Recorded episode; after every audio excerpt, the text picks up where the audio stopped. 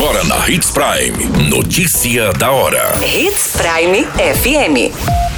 Oferecimento: Molas Mato Grosso. Molas, peças e acessórios para o seu caminhão. Notícia da hora. Programa Saúde na Escola segue avançando e já atendeu 23 instituições em Sinop. Ministério autoriza a devolução amigável de trecho da BR-163 administrado pela Rota do Oeste.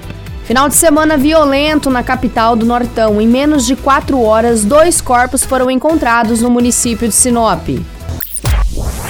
Notícia da hora. O seu boletim informativo.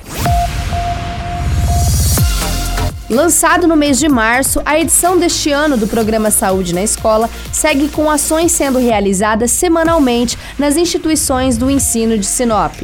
Segundo as informações, 23 escolas municipais já receberam temas referentes ao PSE, entre eles como saúde bucal, Covid-19, orientação nutricional, pediculose, orientações e cuidados no trânsito, verificação da situação vacinal e combate à dengue. O programa Saúde na Escola é instituído pelo governo federal em 2007 e é uma estratégia para a integração e a articulação permanente entre as políticas e ações de educação e de saúde voltada para crianças, adolescentes, jovens e adultos da educação básica pública brasileira.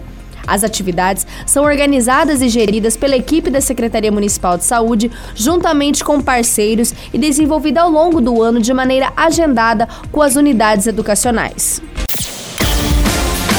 Você muito bem informado. Notícia da hora. Na Hits Prime FM. O Ministério da Infraestrutura publicou neste final de semana a portaria de número 24, declarando a compatibilidade do requerimento da relicitação da concessão da rodovia BR-163 no trecho que corta Mato Grosso em Sinop. A decisão vem após a reunião entre representantes da OABMT e diretoria de Agência Nacional de Transportes Terrestres, ANTT. A portaria assinada pelo ministro Marcelo Sampaio Cunha Filho atende ao requerimento da OAB e é um passo muito importante no trâmite do processo de devolução amigável da rodovia pela concessionária Rota do Oeste. Agora, a questão segue para o Conselho do Programa de Parcerias de Investimentos da Presidência da República. O Conselho do PPI é formado por diversos ministros e emitirá parecer a ser encaminhado ao Presidente da República para decisão final com edição e decreto presidencial. Notícia da hora. Molas, peças e acessórios para seu caminhão é com a Molas Mato Grosso. O melhor atendimento, entrega rápida e as melhores marcas você encontra aqui. Atendemos atacado e varejo. Ligue 3515 9853. A notícia nunca para de acontecer e você precisa estar bem informado. Só aqui na Hits Prime. Neste final de semana, na sexta-feira, dois corpos foram encontrados em menos de quatro horas no município de Sinop. O primeiro corpo foi localizado na tarde da sexta-feira, no dia 6 de maio, no Rio 15, aqui no município.